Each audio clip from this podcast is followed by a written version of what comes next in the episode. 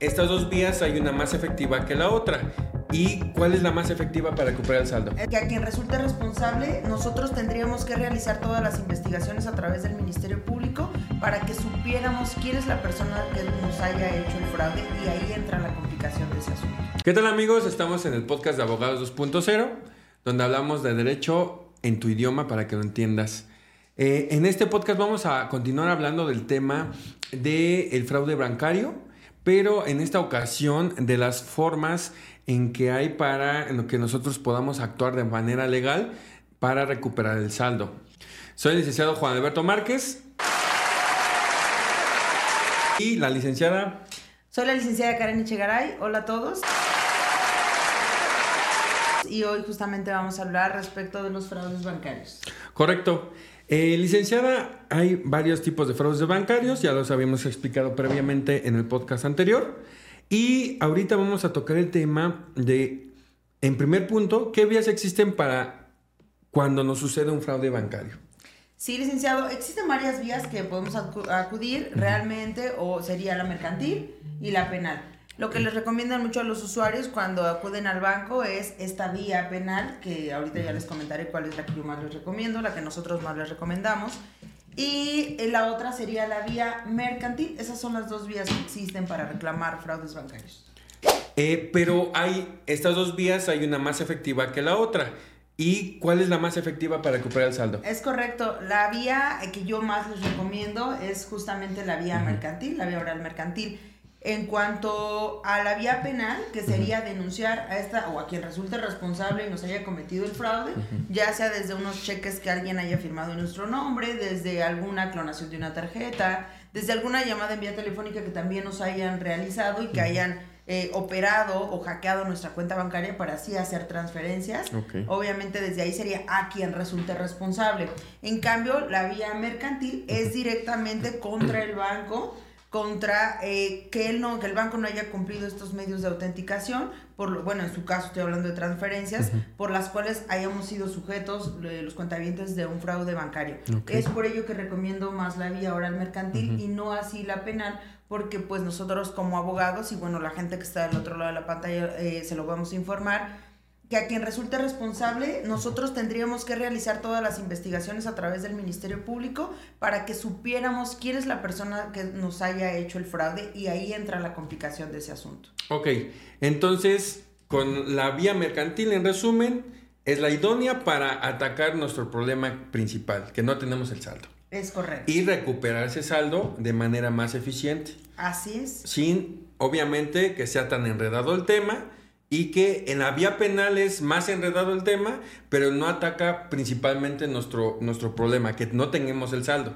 Claro, siempre que les damos un asesoramiento necesitamos primero conocer las circunstancias del fraude que de los que hayan sido sujetos ustedes, esa como principal, para sobre eso saber quién es quien resulta responsable. Una, un tercero porque efectivamente haya firmado los cheques o etcétera, o bien que el responsable sea la institución bancaria. ¿Por qué? Porque no haya blindado correctamente sus cuentas para que ustedes un tercero pueda haber entrado a sus aplicaciones y pueda haber sustraído sus fondos bancarios. Entonces hay que ver quién tiene la responsabilidad. Pero eso lo vamos a saber hasta que las personas vengan con nosotros y entonces conozcamos el caso en concreto y sobre eso podamos determinar la responsabilidad de cada persona. Ok. ¿Nos puedes explicar en términos generales cómo funciona el juicio mercantil para recuperar el saldo? Claro que sí. Les comento, eh, obviamente en un proceso nosotros lo iniciamos previo a la aclaración del banco y a la respuesta de esto, o bien sin la respuesta bancaria, porque también a veces los, los cuentavientes no han tenido ninguna respuesta del banco positiva o negativa. Eh, aunque no la tengan, nosotros podemos iniciar un procedimiento mercantil, que es una demanda, la cual, ¿qué va a incluir? Nosotros en esta demanda le vamos a explicar al juez eh, vamos a demandar, en este caso si es vía mercantil, a la institución bancaria, le vamos a explicar al, juez, le vamos a acreditar en primer término que nosotros somos cuentavientes, que tenemos una cuenta en esa institución, que el domicilio para notificar al banco va a ser X domicilio. Y le vamos a contar al juez la historia de cómo nos hicieron ese fraude. Nosotros teníamos X cantidad de dinero, cómo fue la forma que hicieron fraude, ejemplo, unos cheques, ejemplo, entraron a mis cuentas bancarias, etcétera y posteriormente le vamos a poner ahí, bueno, jurídicamente hablando, el sustento legal, el cual nos favorece para este asunto en concreto. Posteriormente de la presentación de nuestra demanda, vamos a notificar a la institución bancaria de que existe esta demanda en contra del banco. El banco va a tener este plazo legal para que pueda contestar la demanda y una vez que la conteste el banco me va a decir sí, no, eh, va a reconocer obviamente esta relación contractual entre la persona física o moral y el banco eh, es su obligación del banco exhibir este contrato por el caso que diga no tengo el contrato, no pasa nada, eso se le pide a la institución bancaria y justo ahí le vamos a solicitar en esta demanda también al banco que nos acredite que efectivamente haya cumplido con todos los mecanismos de seguridad para los cuentavientes. Ya una vez que el banco contesta la demanda, entonces vamos a tener una primera audiencia donde aquí eh, vamos a ver varios puntos en esta audiencia. Como primer término, el juez va a saber cuáles son las controversias que están o que estamos peleando, que estamos solicitando. Posteriormente va a checar si las partes tienen un arreglo. Es decir, hay muchas veces que el banco eh, eh, en ese momento ofrece también un convenio y siempre y cuando el cuentaviente esté en la disposición de aceptarlo, pues se podría dar por concluido, el en ese momento. Es correcto. En caso que no, vamos a pasar a la siguiente etapa el juez nos va a admitir las pruebas que nosotros hayamos ofrecido. También, evidentemente, el juez, eh, el banco también admitió su, eh, ofreció las pruebas y es ahí donde también va a hacer esa valoración el, el, juez de esa admisión de pruebas. Una vez que ya haya admitido las pruebas, entonces podemos pasar a una siguiente audiencia donde se van a desahogar estas pruebas. Recordemos que las pruebas van ofrecidas conforme al caso en concreto que estemos peleando, no se ofrecen los mismos para cada fraude bancario que existe. Claro. Y después de esa segunda audiencia de juicio, entonces sí, ya podríamos tener una sentencia. Ok.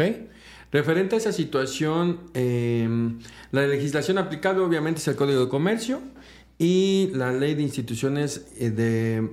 Ley General de Instituciones, ley general de, instituciones de crédito, ¿no? Así es, también existen unas disposiciones de carácter general eh, que nos van a regular toda la banca electrónica, ah, toda la banca electrónica, específicamente los momentos, los tiempos, qué tiene que hacer el banco, cuáles son los medios de autenticación que existen para que el banco, dependiendo a cada movimiento que vaya a hacer el cuentaviente, tenga que dar cumplimiento. Son estos protocolos que ayudan a regular a los bancos y si estos protocolos no se cumplieron es ahí donde es responsabilidad del banco. Ah, ok. Y es como, obviamente, con esta, eh, comprobando esta responsabilidad a través de todos estos medios de prueba, es que en sentencia nos dan favorable que nos devuelva el saldo el, el banco, ¿es así? Es así. Es así, eh, una vez que el, nosotros hayamos acreditado, recordemos que cada parte aquí tiene una carga procesal, nosotros como cuentavientes y también el banco, y pues ganará la persona que efectivamente haya comprobado, haya acreditado lo que está pidiendo. Eh, en este caso nosotros afortunadamente el despacho tenemos un 99% de éxito en todos los casos de esta índole, eh, por la experiencia que llevamos, por la forma en la que se, se siguen y la estrategia que nosotros damos, porque estudiamos también los protocolos que justamente sobre eso es que versa la estrategia. Ok. Eh, ahora, referente a ese juicio mercantil que tú nos refieres, ¿cuántas instancias existen en este juicio? Ok, existen dos. Ya una vez que tengamos una sentencia, que en la mayoría de los casos es una sentencia positiva, favorable para el cuentaviente, donde va a ordenar un juez a la institución, págale. Págale la cantidad X y bien, en algunas veces también condenan los intereses legales que esto haya causado desde ciertos momentos, desde el momento en el que el no pudo disponer de estos fondos, etc. Ya una vez que esté esta sentencia, eh, se los comento, muchas veces los bancos, la mayoría de los casos, se va a una segunda instancia, que estaríamos hablando del amparo. Entonces se irían a este amparo donde muchas veces, eh, la mayoría de las veces se puede confirmar el amparo. Ya una vez que eh, se hayan agotado todas las instancias, entonces sí, como movimiento interno, ahí nada más como tip, pues los bancos piden copias certificadas de toda esta situación, de, de, esta pérdida de este juicio, y como ellos tuvieron un doble pago, es decir, a un tercero y a su vez a cuenta viente, ellos deducen de impuestos, etcétera, y hacen, este, lo ocupan para otros fines, pero ya una vez que hayamos ganado nosotros esas instancias, entonces es ahí donde el banco va a expedir un cheque a favor del cuenta viente que solo puede recoger el cuentaviente por seguridad de ustedes. Eh, y ese cheque obviamente está exhibido en el, en el juicio, en el juzgado donde se llevó ese juicio mercantil, ¿es, es correcto, ahí se exhibe, ahí se paga. Eh, cuando llegamos a convenio, evidentemente, pues normalmente siempre hay una condena de intereses, no, no, no, se llevan a cabo. Se intenta ahí negociar la el, el, monto que se deba a la suerte principal. Sí, y es así como se cerra. Los intereses eh, legales que establece el Código de Comercio es, si no me recuerdo, el 4% anual. Puede ser, lo estipulan entre el 4 y el 6%. Anual. Eh, sí, anual. existen diversos criterios en cuanto a ello, pero normalmente se están yendo a un 6% de interés anual. Ese es ah, como el estado. Eh, eh, eso es obviamente de un estudio de mercado que hacen luego los juzgados federales o los juzgados donde se lleva a cabo este, este tema y hacen una media, ¿no? Eh, bueno, realmente lo hacen al interés legal del tipo del 6%. Ah, okay. Pero a veces tienen otros parámetros establecidos y dependiendo cada juzgador conforme ve estos parámetros es que te puede condenar a cierto porcentaje de interés. Ok. Y por último, ¿qué legislación es la que obviamente eh, se estipula en estos juicios? Como ya habíamos dicho previamente, es el Código de Comercio. Código de Comercio, Ley General de Títulos y Operaciones de Crédito y estas disposiciones de carácter general. Ah, ok. Y ya con esta situación, obviamente se concatena la idea de que no cumple con los requisitos legales de autenticación y con esto sale favorable la sentencia hacia, obviamente, nuestros eh, clientes que nos contraten. Y como resumen, pues obviamente la vía mercantil es la más idónea referente a recuperar el saldo que la vía penal. Porque en la vía penal nada más se persigue el delito en contra de la persona que efectuó ese, fraude, ¿no es así? Así es, eh, justamente para concluir, eh, es así. La vía idónea o la que nosotros les recomendamos como profesionistas sería la vía mercantil. Necesitamos conocer el caso en concreto de cada fraude o de cada cliente Posteriormente se hace presentación de la demanda, notifica el banco, contesta el, el banco. Eh, primera audiencia, ver si podemos llegar a un arreglo. Si no llegamos a un arreglo, se admiten pruebas. Segunda audiencia, se desahogan las pruebas, que en su momento también ya se las explicaremos y posteriormente una sentencia. Después de la sentencia está la otra instancia, que bueno, ahí sería, sería el amparo, el estudio de este procedimiento, y ahí tendríamos esta sentencia también en el amparo, y si todas estas dos son favorables, pues en consecuencia se sigue condenando al banco, pague al cuentaviente. Ok.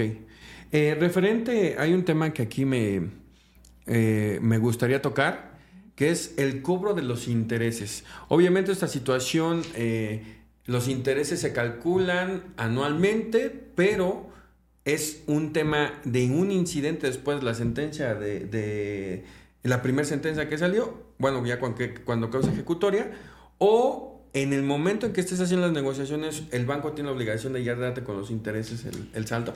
Recordemos que cuando es una negociación, eh, si bien es cierto, la mayoría de las veces o de las propuestas que hace el banco o las que nos han realizado es cero pago de intereses y más o menos es entre un 80 y un 85% de la deuda. Del saldo completo. Exacto. Esa es su propuesta como de primera instancia. Sí hemos cerrado en práctica a juicios en convenio bajo el 100% del monto reclamado. Me estoy hablando sobre el monto del fraude, no intereses. Eh, normalmente casi damos como por hecho que cuando es convenio sabemos que ya intereses los pues. soltamos.